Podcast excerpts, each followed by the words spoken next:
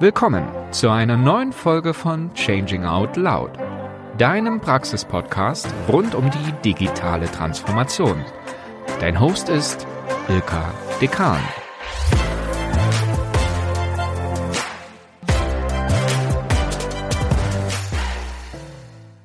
Heute zu Gast bei Changing Out Loud ist Jana Galling und wir sprechen über ein ganz wichtiges Thema, nämlich über Unternehmenskultur in Organisationen. Jana wird uns aufzeigen, wie wichtig eine gute Vertrauenskultur in einer Organisation ist und sie zeigt uns erste Schritte auf, um an diesem Thema zu arbeiten.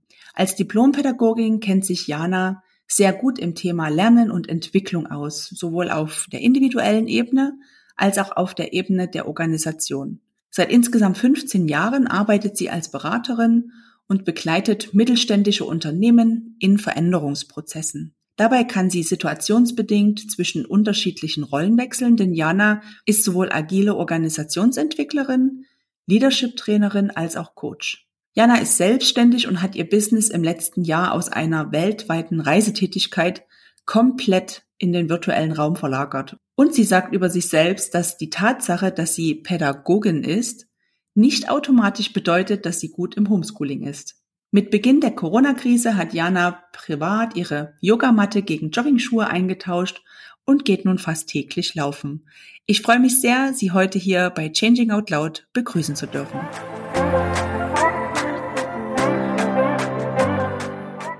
Herzlich willkommen, Jana. Ich freue mich wirklich sehr, dass du dir heute die Zeit nimmst, mit mir über ein unheimlich wichtiges Thema zu sprechen.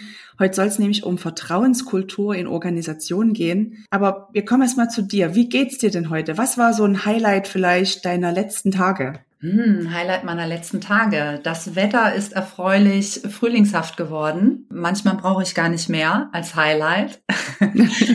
Und ähm, wenn du so fragst, ich hatte heute Morgen auch schon ein schönes Coaching. Das äh, war auch ein Highlight. Oh, das klingt schön. Also bist du gut in den Tag gestartet. Da bin ich. Dankeschön. Sehr schön. Dann ähm, haben wir eine gute Basis für unser Interview. Mhm. Und du hast ja gerade schon gesagt, du bist Coach, also du bist auch Organisationsentwicklerin und Trainerin. Gerade in dem Bereich hat sich ja sehr viel verändert in den letzten Jahren. Was hat sich in deinem Arbeitsalltag in den letzten Monaten vielleicht verändert? Also jahrelang war meine Tätigkeit durch eine, ich könnte fast sagen, exzessive Reisetätigkeit geprägt. Für mich war es normal, in Flieger zu steigen und zum Kunden zu fliegen und äh, irgendwann halt mal wiederzukommen. Und mein Radius hat sich dort sehr, sehr verkleinert in den letzten Monaten. Also so wie du mich hier erlebst gerade, das ist mein neuer äh, Arbeitsbereich und ich bin komplett in meinem Business im virtuellen Raum. Bestimmt war das auch eine Herausforderung, alles so weit umzustellen, hat aber gut funktioniert, scheint mir so. Ja, es bietet eben auch Chancen. Ne? Also zum Beispiel jetzt das angesprochene Coaching. Ne? Für eine Stunde Coaching setzt sich ja keiner in Flieger und fliegt wohin oder es wäre jetzt nicht besonders effizient so vom, vom gesamten Tag äh, genutzt. Und so sitze ich hier in Hamburg und mein Gegenüber sitzt in Stuttgart oder in Istanbul oder in sonst wo. Es ist im Grunde völlig wurscht. Und das sind schon Chancen, die ich da sehe. Mhm. Du bist ja auch sehr in dem Thema Transformation schon verankert und digitale Transformation ist in aller Munde gerade. Darauf gibt es ja sehr unterschiedliche Perspektiven. Ja. Welchen Schwerpunkt der digitalen Transformation gestaltest du eigentlich selbst aktiv mit deinen Tätigkeiten? Also ich habe im Laufe der Jahre tatsächlich unterschiedliche Hüte immer mal wieder aufgehabt. Also zum einen den, den Hut der Organisationsentwicklerin, die eben so das System im Blick hat. Und das System könnte jetzt kleiner sein, also in Form eines Teams zum Beispiel, oder es könnte größer sein äh, in Form einer gesamten, eines gesamten Unternehmens. Das ist so ein Teil Teil meiner Arbeit, da eben die externe Perspektive zur Verfügung zu stellen, zu spiegeln, bewusst zu machen, welche Kommunikationsmuster ich wahrnehme, Interventionen anzubieten und eben der Organisation beim sich weiterentwickeln helfen. Das ist aber nur ein Teil anderer Teil, da komme ich ursprünglich her. Also ich bin ja von der Ausbildung her Diplompädagogin und habe mich schon immer mit Lernen auseinandergesetzt. Und so war eben auch mein Einstieg in die Businesswelt als Trainerin. Und ich habe jahrelang Leadership-Trainings gemacht und wirklich so Kompetenzen und Skills trainiert. Und ich sag mal, im Bedarfsfall ist es auch ein Hut, den ich mir immer mal wieder aufsetzen kann. Denn es geht ja häufig auch darum, dass wir neue Dinge lernen müssen oder wollen oder sollen oder wie auch immer. Mm, und das, wenn du fragst aber, was der Schwerpunkt meiner Arbeit ist, dann ist es dafür, wo, wo mein Herz schlägt oder wo ich merke, oh, den Hut, den setze ich mir aber am aller, allerliebsten auf. Mhm. Und das ist tatsächlich immer, wenn es um innere Arbeit geht. Also um Haltungen, Überzeugungen, oder wir können auch Mindset dazu sagen, das ist ja sehr en vogue, das jetzt so zu benennen, aber im Grunde alles, was verhaltensprägend ist. Und es ist natürlich umso wichtiger, je höher jemand in einer Unternehmenshierarchie angesiedelt ist. Mir nützt, das wissen wir alle, mir nützt der beste Prozess nichts, wenn der nicht auch sich paart oder wenn der andockt so in meinem inneren System. Ja, genau. Dieser Hut steht mir einfach am besten und den setze ich mir am liebsten auf. Und was hast du denn gerade in diesen ja aktuell herausfordernden Zeiten gerade so wahrgenommen? Also in welchem Markt oder Unternehmensumfeld bewegen wir uns aktuell? Was sind Herausforderungen? Was hast du wahrgenommen? Ich meine, wir machen das jetzt alle seit einem Jahr, ne? Also Corona meine ich jetzt, als es angefangen hat da habe ich so wahrgenommen, okay, jetzt ist Krisenmodus von heute auf morgen, so Firefighting angesagt, der Kampf ums Überleben und es hat zum gewissen Grad auch irgendwie äh, aktiviert, mobilisiert, kann auch motivierend wirken auf bestimmte Typen. Und wenn man dieses Level aber so ewig lang hält, also jetzt ein Jahr lang quasi in der Ausnahme, im Ausnahmezustand lebt, dann schlaucht es eben auch extrem. Mhm das nehme ich aktuell sehr stark wahr. Also momentan ist ja eher so ein bisschen, ja, die Phase des Durchhaltens, des Aushaltens, des auch jetzt mal aus der Sicht der Führungskräfte so den Teamzusammenhalt irgendwie stärken, irgendwie gucken, dass mir da keiner über Bord springt oder so. Also eine Vertrauenskultur im Team stärken. Also das sind jetzt gerade so, so die Themen und die Herausforderungen sind dann natürlich auch ganz individuell. Ne? Wie, wie mache ich das, wenn ich vorher vielleicht die Leute um mich herum hatte und jetzt führe ich die virtuell. Oder wenn ich selber eigentlich am Limit und drüber bin, weil nebenbei habe ich auch noch drei kleine Kinder hier rumrennen und einen Partner, der irgendwie auch äh, versucht zu arbeiten und dann sind wir wieder im lustigen Wechselunterricht oder was auch immer. Ne? Das sind ja die Probleme, die die Menschen auch gerade haben. Das erschöpft einfach und dann schalten viele auch in so einen Stressverhaltensweisen, ne? Also und ja. verfallen in etwas, was sie gar nicht wollen, wie zum Beispiel sehr kontrollhaft zu werden, Micromanager äh, zu werden, so versuchen alles klein irgendwie, nichts ist gut genug, die Leute dann übermäßig zu stressen. Das sind ja alle Stressreaktionen. Mhm. Und gerade in so Zeiten, wo so spezifische Verhaltensweisen auch sichtbar sind, was ist dann hilfreich? Was würdest du empfehlen? Natürlich sich zu fokussieren. Also wo, wozu sind wir da? Man will ja auch den Laden zusammenhalten und zukunftsfähig halten, ähm, sich auf das zu besinnen, was einen als Unternehmen ausmacht und stark gemacht hat. Gleichzeitig aber auch leicht auf den Füßen zu bleiben und bereit zu sein, Dinge gehen zu lassen, die nicht mehr passend sind. Und wirklich das Neue, äh, die Engländer können das viel besser sagen, ne? to embrace the, the new oder sowas, ne? also das zu umarmen und es nützt ja nichts, gegen Veränderung anzukämpfen, sondern eigentlich ist so eine Fähigkeit, mit dem Fluss zu schwimmen und dieses ganz unangenehme Gefühl der Unsicherheit auszuhalten. Ja, gerade loslassen ist, glaube ich, eines der schwersten Dinge, die ein Mensch ja vor sich hat oder als Aufgabe hat, um auch überhaupt Neues zuzulassen. Also das habe ich sehr oft in meiner ja, Tätigkeit erlebt, dass ich natürlich, bevor ich was Neues zulassen möchte, eine neue Arbeitsweise, mein neuer Führungsstil ja. vielleicht ausprobieren möchte, muss ich mich ja erstmal von dem Bestehenden irgendwie lösen, also loslassen. Ja. Das ist schon eine Herausforderung, glaube ich, für uns Menschen. Total. Einmal gebe ich dir absolut recht. Ne? Eine Organisation, das ist meine systemische Sichtweise auf Organisation, ist ein lebendes System. Und nichts, was lebt, will gerne sterben. So, und ähm, es muss aber zum gewissen Teil, es, es muss sterben, damit etwas Neues entstehen kann. Und das ist ein schmerzhafter Prozess, wenn ich das nicht zulassen möchte. Das ist mal so das eine. Und das zweite ist, wir haben das auch in unseren Ausbildungen nicht gut gelernt. Also gerade die, die erfolgreich sind, die sind ja erfolgreich, weil sie immer alles im Griff haben weil ähm, sie ihm nicht loslassen und laissez-faire einfach mal so gucken, was der Tag bringt und so, sondern es ist so ein bisschen ein mentaler Shift, der da gerade gefordert wird, ohne jetzt in irgendein Extrem zu fallen dabei. Und das ist anspruchsvoll. Ja, ganz genau. Und du hast ja schon angesprochen, es muss dann auch ähm, ja Vertrauen entstehen, eine Vertrauenskultur entstehen. Warum ist es denn sinnvoll, sich gerade mit diesem Thema Kultur zu beschäftigen, konkret auch eine Vertrauenskultur in einem Unternehmen zu etablieren, zu schaffen? Wie sollen wir sagen, Kultur ist ja eh da. Also, genau. ob ich mich jetzt damit befasse oder nicht. Kultur ist ja etwas, das ist ja auch nicht ein Projekt. So, jetzt machen wir alle mal Vertrauenskultur oder sowas. Und dann ist hier der Projektstart und da ist das Projektende und du bist Projektleiter oder sowas, sondern das ist ja etwas, was sowieso auf so einem übergeordneten Strang quasi immer mitläuft. Mhm. Die Unternehmenskultur ist etwas, das wir uns eingehandelt haben. Das ist etwas, das dadurch entstanden ist, durch die Art und Weise, wie es bei uns so läuft. Also welche Menschen wir anziehen, welche Verhaltensweisen wir belohnen, welche Strukturelemente wir uns überlegt haben, von denen wir glauben, so funktioniert das hier am besten. Und das Ergebnis aus, aus diesen Faktoren, das können wir uns angucken in der Kultur. Und Kultur ist nicht etwas, das ist mein Verständnis, wo man jetzt so aktiv drum rumschrauben kann und sagen kann, ah, wir wollen von A nach B und mit allen Mitteln ziehen wir, jetzt machen wir ein Bällebad und jetzt machen wir da einen Tischfußball hin und jetzt machen wir Obstkörbe oder sowas.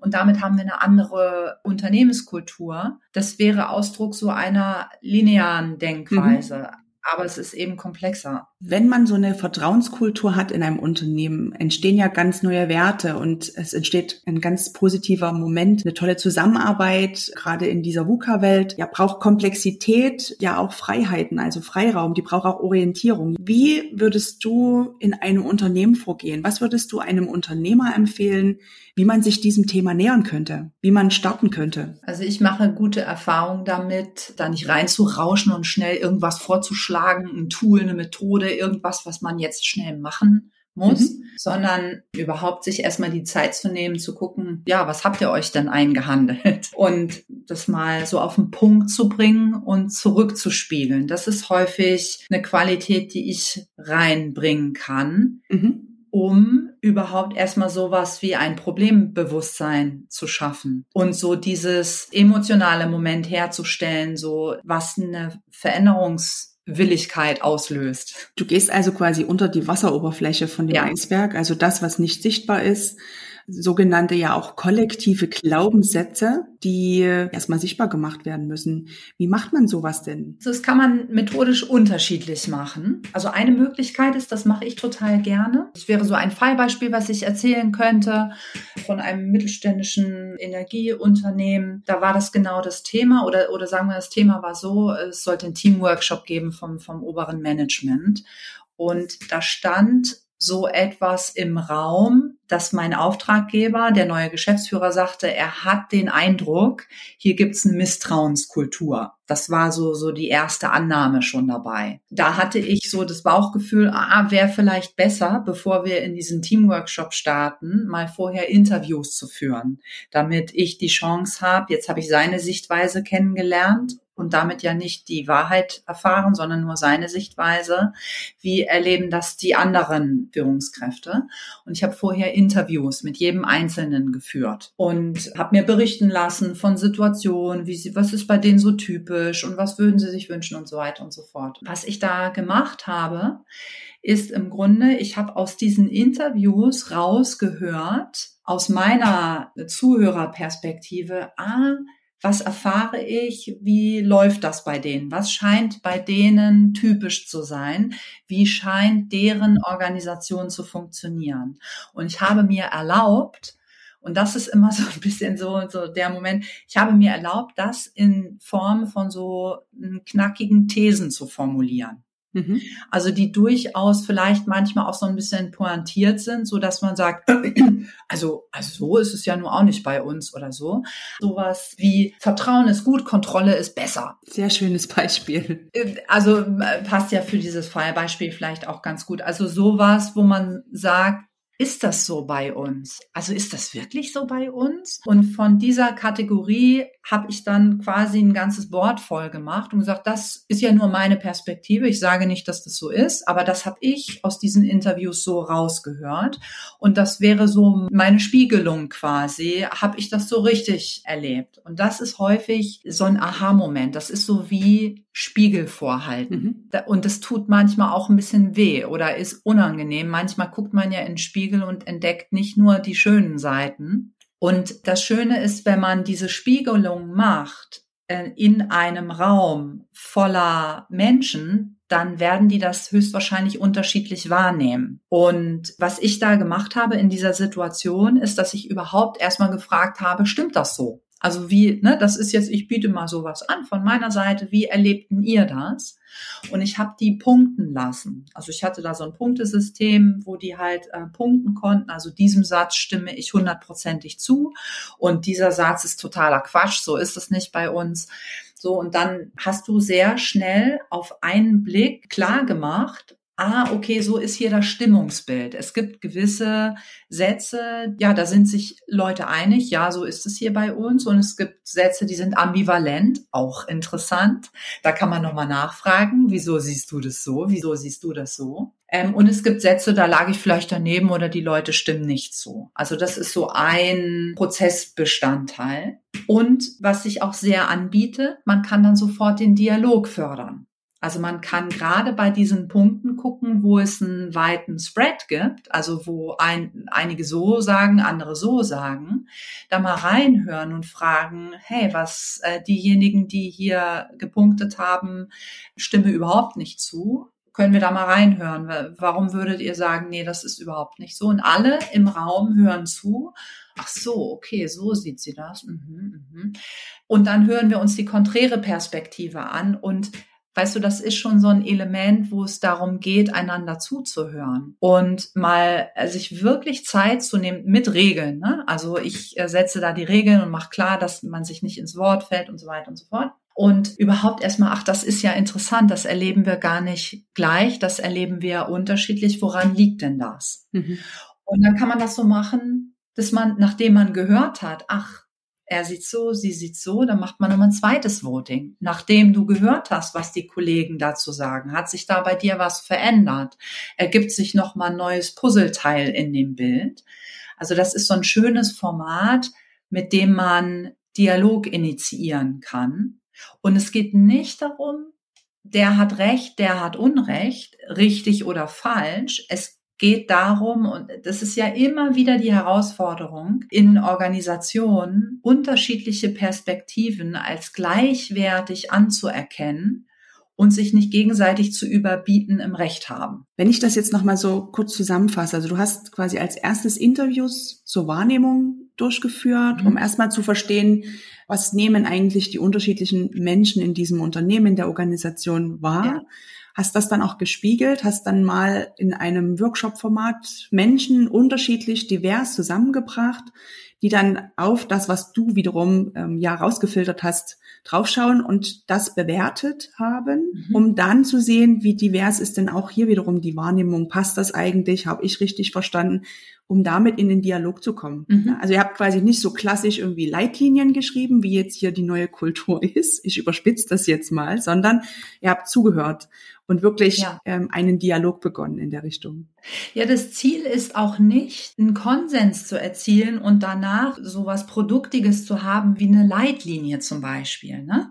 Und die am besten noch auf so ein Plakat zu drucken und auf T-Shirts und auf Tassen und so sind wir. Also wie soll ich sagen, dass wenn das nicht stimmt, wenn da was im Argen ist, dann wirkt das kontraproduktiv. Ne? Dann ist es eher was, was verhöhnt wird, so nach dem Motto, pff, so ist es nicht, so erlebe ich das nicht tagtäglich. Und hier geht es einfach darum, Dialog zu fördern. Und hier geht es eben auch darum, und das wäre so, wenn es das Interesse ist, sich weiterzuentwickeln und den Dialog auch beizubehalten und damit etwas zu machen, dann wäre das aus meiner Sicht zum Beispiel ein guter Auftakt in eine Organisationsentwicklung, wo man sagt, so, und was machen wir jetzt damit? Also ist es etwas, was wir so stehen lassen können? Oder ist es was, wo wir sagen, pff, Da hätten wir schon Interesse, mal nachzugucken, woran liegt denn das? Und das ist etwas, was ich dann unbedingt anbieten würde. Weißt du, es ist ja auch die Gefahr, dass man es dann so bei einem Workshop belässt. So mhm. nach dem Motto, jetzt haben wir alle mal äh, hier nett zusammengesessen und das war alles ganz toll, so zack, und dann geht's weiter wie vorher.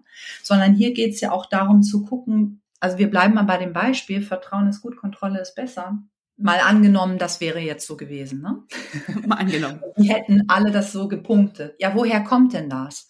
Dann könnte eine gute nächste Frage sein und das müsste gar nicht in diesem Workshop stattfinden. Ich würde das immer so als Prozess aufziehen, ne? dass das auch nachwirken kann und so weiter und so fort. Wir spulen mal ein bisschen vor, wir gehen mal davon aus, so, wir kommen ein zweites Mal zusammen. Und da geht es jetzt darum, einfach zu gucken, ja, woran machen wir das fest? Also wie kommen wir hier kollektiv zu der Aussage, ja, so scheint das bei uns in der Organisation zu sein. Vertrauen ist gut, Kontrolle ist besser. Was machen wir denn dafür, dass wir das glauben? Und dann müsste man sich sehr konkret die Prozesse, die Strukturen, die Tools, die Systeme, also alles, was man so macht im Unternehmen angucken und sagen, ja, das ist so ein Beispiel ich sage jetzt mal sowas wie Zeiterfassung. Ja, könnte, könnte ein Strukturelement sein, was einem da kommt, wo man sagt, wir haben bei uns eine Zeiterfassung. Jede Stunde muss oder jede Viertelstunde muss akribisch auf irgendein Projekt gebucht werden oder morgens muss man stempeln oder was auch immer. Und das führt dazu, dass man zu dieser Aussage gelangt.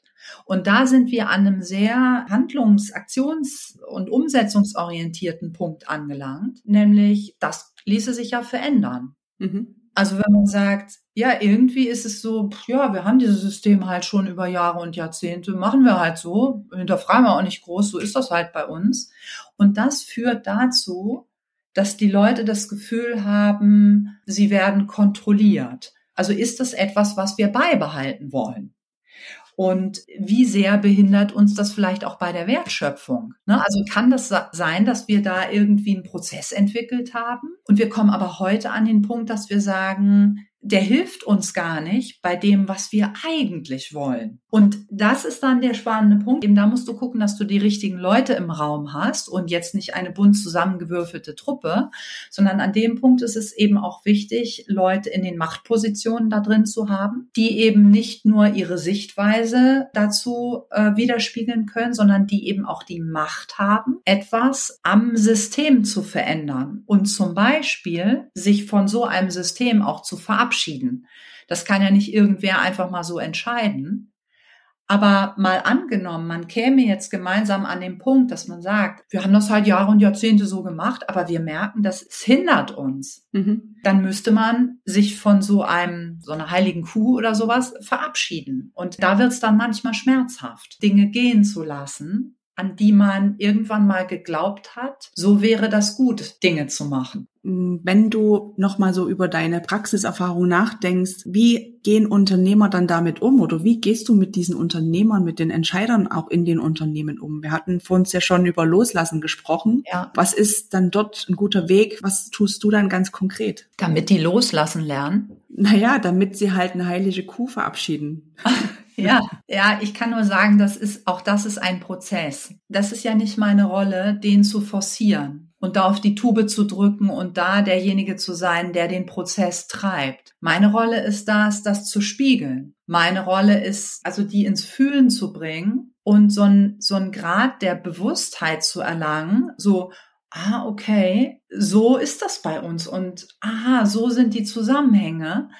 Und auf der Basis können die dann eine bewusste Entscheidung treffen, möchte ich beibehalten oder ich bin bereit, mal was Neues auszuprobieren. Es ist ja auch nie immer dieses eine Strukturelement und zack, dann haben wir es, sondern es geht ja eigentlich auf einem höheren Level darum, die Organisation in eine neue Art des Denkens und des Handelns zu bringen und daraus eine lernende Organisation zu machen.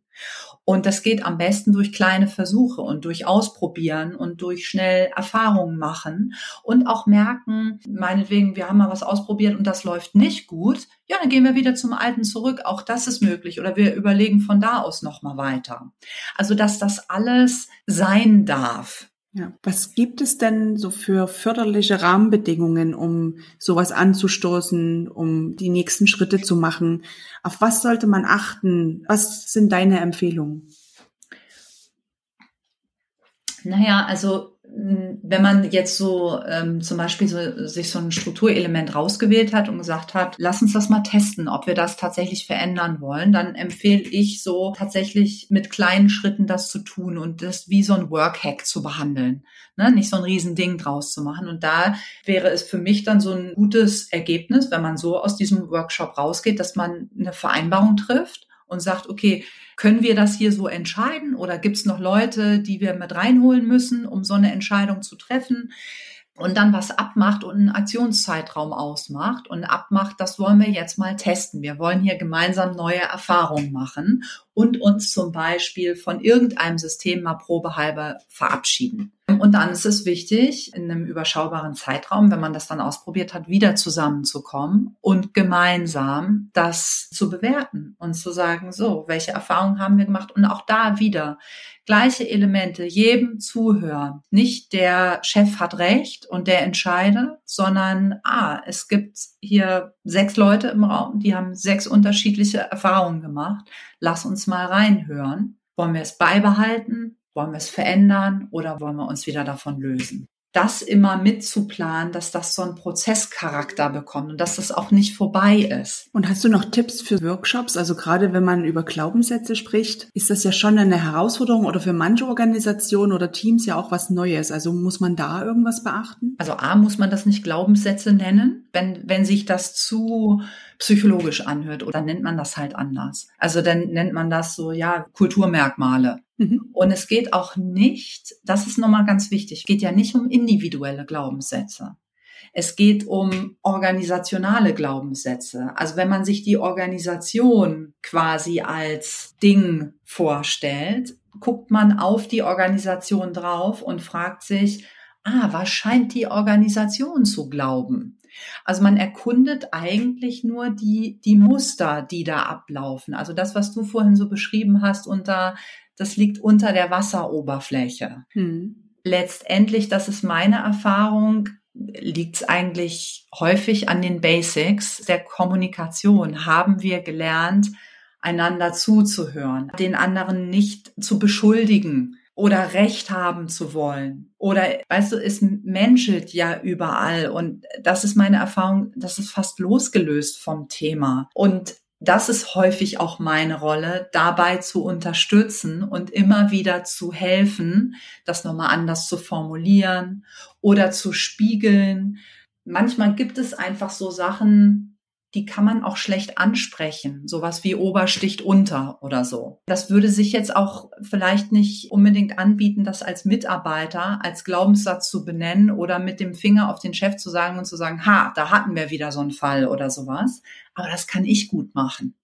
Also was kriege ich gut mit und da kann ich helfen, das möglichst gesichtswahrend ähm, zu machen und auch das ist ja immer ein schmaler Grad. Mhm. Das meinte ich auch gerade, dass es ja schon eine Herausforderung ist, ja. bestimmte Sachen tatsächlich auch anzusprechen. Ähm, je nachdem, manchmal ja auch, wer gerade im Raum ist. Also ja. Und wenn wir an einer Vertrauenskultur arbeiten, braucht es ja dort schon ein Stück Vertrauensvorschuss, dass man sich entsprechend ja auch öffnet. Ne? Ja. Wenn du noch mal kurz zusammenfasst, welchen Wertbeitrag hat diese Arbeit an dieser Vertrauenskultur, auch an den ich sage jetzt nochmal Glaubenssätzen oder Kulturbestandteilen. Was ist so der Wertbeitrag für Organisationen? Es ist ein Sichtbarmachen von dem, was eh schon da ist, was die Leute auch kennen. Häufig ist es auch der Effekt so, oh, wir fühlen uns gesehen oder ja, genau. Also es kann auch was sehr Entlastendes und Erleichterndes haben, dass es endlich mal auf dem Tisch ist. Und dann ist es aus meiner Sicht schön, wenn das zum Anlass genommen wird, tatsächlich auch am System etwas zu verändern. Also nicht nur es dabei zu belassen bei dieser einen Spiegelung, sondern wirklich auch ins Miteinander umsetzen zu gehen und die Organisation damit erfolgreicher zu machen. Und auf diesem Weg kommen wir in Konflikte. Auf diesem Weg merken wir, aber Moment mal, das sollen wir jetzt anders machen oder sowas. Nee, das möchte ich aber auf jeden Fall behalten. Und ne, da, da merkt man schnell, da ist auch vielleicht hilfreich, irgendwie nochmal individuell zu arbeiten, wenn man vom Kopf her weiß, eigentlich müssten wir das jetzt machen, mhm. aber mein Ego meldet sich, das kann ich aber hier schlecht sagen. Also ja, musst du auch nicht, kannst du einem Coach sagen. Also dafür können wir einen anderen Raum schaffen. Das darf man auch anerkennen, da muss man erstmal hinterherkommen. Weißt du, wenn man agiler wird und man merkt, da verändern sich auch Rollen, Entscheidungsbefugnisse oder sowas. Ne? Das jetzt nur auf so einer Strukturebene zu lassen, halte ich für grob fahrlässig. Also das ist es ja nie, sondern die Menschen haben damit auf einer ganz menschlichen Ebene zu tun und dafür müssen, was heißt müssen, muss natürlich nicht, aber wenn es mein Ziel ist, etwas zu bewirken, würde ich empfehlen, auch dafür Räume zu schaffen. Wenn du jetzt nochmal so Top drei Voraussetzungen für eine gute Transformation zusammenfassen müsstest, was kannst du unseren Hörerinnen und Hörern dazu mitgeben? Mutig sein. Es ist ja manchmal sehr schmerzhaft, etwas gehen zu lassen, bis hin zum vielleicht einem gesamten Geschäftsmodell oder so. Wer weiß, was es ist, also in, in welchem Ausmaß wir uns verändern müssen. Und das, glaube ich, bedarf Mut. Mhm. Also wirklich so sich radikal zu sagen, ja, wir trauen uns, uns auch neu zu erfinden und das auf den Prüfstand zu stellen, was wir lieb gewonnen haben oder womit wir über Jahre erfolgreich geworden sind. Das geht so richtig in die Identität manchmal rein. Das andere ist, in Lernen, in die Kompetenzen von Mitarbeitern zu investieren. Nicht nur sozusagen an Prozessen rumzumachen, an, an der Organisation als Ganzes, sondern auch die Leute zu unterstützen, wenn die zum Beispiel in neue Rollen reinkommen, wenn sie auf einmal ganz andere Sachen machen sollen da auch was anzubieten, wie auch immer diese, diese Unterstützung aussehen kann. Das müssen nicht groß angelegte Trainingsprogramme sein. Das kann auch selbst gesteuert laufen und dass man Signal sendet, du wirst hier empowered, ne, unterstützt. Also du musst das nicht aus dem Stand alles alleine machen. Und immer wieder Mindset. Also das ist so das dritte und das allerwichtigste, dass man manchmal unterschätzt, dass man vom Kopf her viel weiter ist und vielen Dingen zustimmen würde, mit so einer gewissen analytischen Distanz. und wenn es aber wirklich an den eigenen Leib geht, da äh, fühlt es sich dann auf einmal doch ganz anders an. Und das ist gerade an Machtpositionen wichtig. Also ich würde Coaching jetzt nicht so mit der Gießkanne anbieten, aber ich sag mal bei Schlüsselpositionsinhabern, die also wichtig für meinen unternehmerischen Erfolg sind, ist es total wichtig, die an Bord zu haben und dass die innerlich geklärt sind, weil die sollen es ja mit vorantreiben. Deswegen nenne ich das manchmal Hardset anstatt Mindset, weil ich immer so das Gefühl habe, manchmal, wie du es genau wie du es beschreibst, ein Mensch, eine Person hat das schon so verstanden und sieht auch, mhm. dass es eine Veränderung braucht. Ja aber der innere Wille oder auch der, ähm, ja, das Herz sagt nein oder sagt, warum? Ich habe doch viele Jahre auch anders arbeiten gelernt. Ja, ja spannend, was du uns bereits erzählt hast. Jetzt soll es nochmal zu einem ganz anderen Teil kommen. Und zwar schnelle Fragen, schnelle Antworten. Wir möchten dich jetzt noch ein bisschen besser kennenlernen, liebe Jana. Und ich stelle dir kurze, schnelle Fragen und freue mich auf schnelle Antworten von dir. Okay. Erstens, was ist der größte Irrtum zum Thema digitale Transformation? Digitale Transformation betrifft mich nicht. Das ist ja ein Mindset, das ist ja ein Glaubenssatz. Ne? Wenn das die Realität abbildet, dann wird's hochgradig gefährlich, weil dann, dann renne ich ja sozusagen in was rein äh, und, und krieg es gar nicht mit. Ja. ja. Und wie würdest du entscheiden, Kopf oder Bauch? Herz. Okay, hatten wir gerade. Spannend.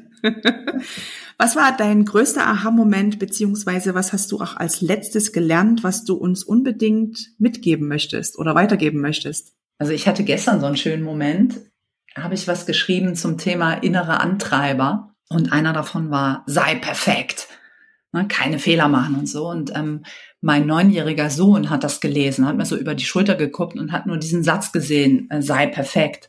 Dann guckt er mich so an und sagt, Mama, was schreibst du da für ein Quatsch?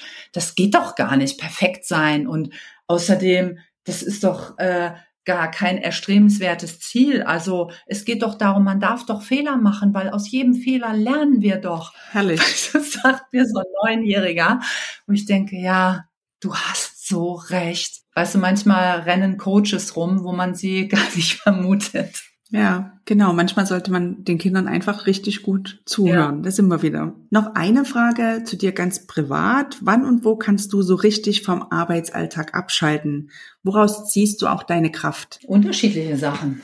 Was gut funktioniert, ist rausgehen in die Natur. Was gut funktioniert, ist ein Buch lesen. Ah, es kann auch ein schönes Stück Schokolade sein oder, oder Sport. Also ich glaube, es gibt unterschiedliche Dinge, die ich da machen kann, so ganz aktiv. Und was mir aber so diesen gewünschten Effekt bringt, dieses voll abschalten und entspannt sein, ist so mein mentaler Zustand. Also wenn es mir gelingt, in dem Moment voll präsent zu sein und einfach mich auf das zu konzentrieren, was in dem Moment gerade ist und nicht mal den Tag reflektieren oder schon wieder vorausplanen, was morgen alles ist, dann weißt du, dann kann ich auch das tollste Stück Schokolade essen und es äh, schmeckt nicht so toll, als wenn ich wirklich gerade diese Schokolade esse.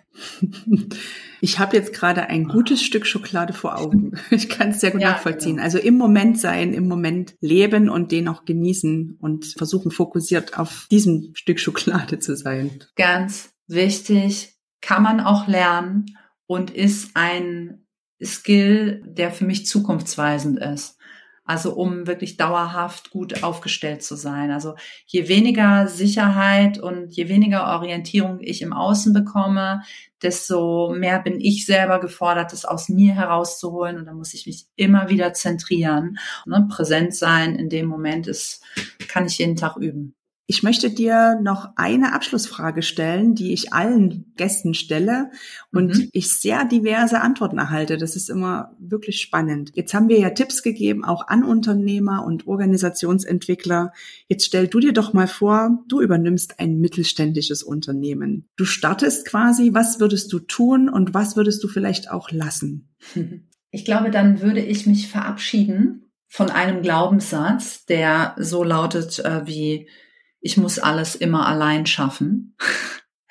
Ich würde es so machen wie Jacinda Ardern, die äh, neuseeländische äh, Ministerpräsidentin, die sich so ein ganz diverses Kabinett zusammengestellt hat. Und das fand ich total beeindruckend und einen sehr, sehr smarten Move. Und ich glaube, das können Unternehmen sehr, sehr gut vertragen, so tatsächlich sich ganz bewusst divers aufzustellen. Und ich würde mich, ich würde mir unterschiedliche Leute auf unterschiedliche Positionen holen, um aus diesen unterschiedlichen Perspektiven uns und unser Unternehmen immer wieder neu zu denken. Und ich würde versuchen zu vermeiden, dass man sich so unbewusst immer selbst reproduziert. Und darum geht's am Ende, so dass das in die DNA reingeht, dass man Dinge unterschiedlich sehen kann und dass wir aus dieser Multiperspektivität auf die besten Lösungen kommen, wenn wir es gelernt haben, einen guten Umgang miteinander zu finden. Und den würde ich jetzt mal mir zutrauen, das bringe ich mit, dafür kann ich sorgen. Also wirklich ein spannender Ansatz. Danke dir für Gerne. diesen Impuls. Ja, wir ähm, legen euch mal so Beispielglaubenssätze in die Shownotes rein. Also gerade wenn ihr nicht wisst, was sind das eigentlich, was sind so typische Sätze in Organisationen, Jana ist so lieb, schreibt einfach mal aus ihrer Praxiserfahrung so die Top 10 vielleicht zusammen für euch und dann könnt ihr euch das mal runterladen und selber in das Thema mal eintauchen. Jetzt, liebe Jana, ich danke dir so sehr für diese Einblicke, für diesen praktischen Ansatz, in dieses Thema überhaupt reingehen zu können, für den ersten Schritt, den du uns mitgebracht hast. Vielen lieben Dank für deine Zeit und ich wünsche dir von Herzen alles Gute bei deinen weiteren Projekten. Danke dir, liebe Ilka. Vielen Dank, dass ich da sein durfte. Also dann, mach's gut. Ciao. Ciao, ciao. Das war eine neue Folge von Changing Out Loud. Wir freuen uns auf euer Feedback, auf eure Kommentare Schreibt uns gern, was euch interessiert. Wir sind gespannt.